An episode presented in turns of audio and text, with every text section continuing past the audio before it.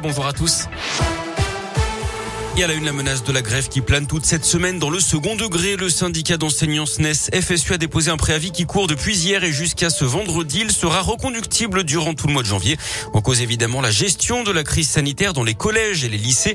Alors le syndicat ne réclame pas la fermeture des établissements mais des moyens conséquents pour protéger les élèves et les personnels. Rindala Younes est la secrétaire générale du SNES FSU dans l'Académie de Lyon. Il n'y a quasiment rien de mis en place en fait. On a toujours autant d'élèves dans les classes. Ça fait 20 mois qu'on demande à ce que des mesures sanitaires soient prises. Euh, par exemple, que dans les salles où on fait cours, les fenêtres puissent s'ouvrir, ce n'est euh, toujours pas le cas euh, dans beaucoup d'établissements. Moi, tout à l'heure, par exemple, je vais faire cours dans une salle qui est en second jour, c'est-à-dire qu'il n'a pas de fenêtre qui donne sur l'extérieur. On demande aussi à ce que les élèves soient testés, ce n'est pas le cas. On demande aussi à recevoir des autotests. Personnellement, moi, je n'en ai pas reçu depuis le printemps dernier. On demande à ce que des capteurs de CO2 soient présents en nombre dans les établissements. Donc voilà, ce qu'on demande nous, euh, c'est à faire cours en présentiel dans des conditions correctes. C'est pas du tout le cas. En s'appuyant sur les données de Covid Tracker, le SNES FSU de l'Académie de Lyon estime que dans une classe de 35 élèves au lycée, le risque qu'un élève soit positif au Covid est de 61%.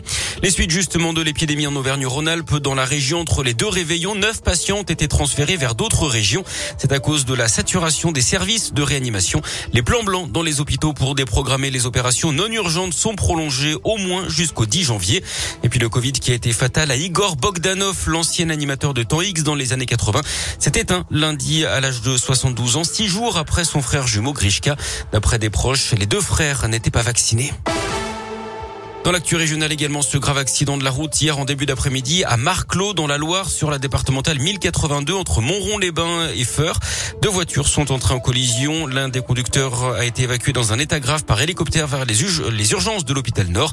L'autre a été plus légèrement blessé âgé de 48 ans. Il a été transporté à l'hôpital de Feur. Autre accident de la route mais dans l'Allier dimanche soir, choc frontal entre deux voitures entre Efia et Bioza d'après la montagne.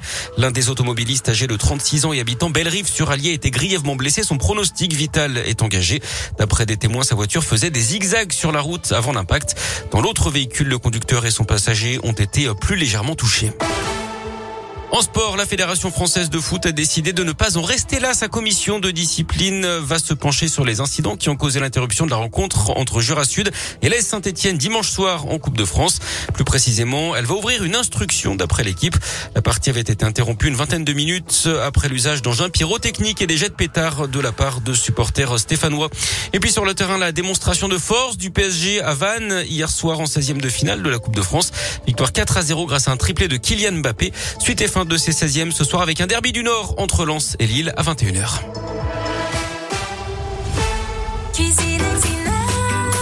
Votre cuisiniste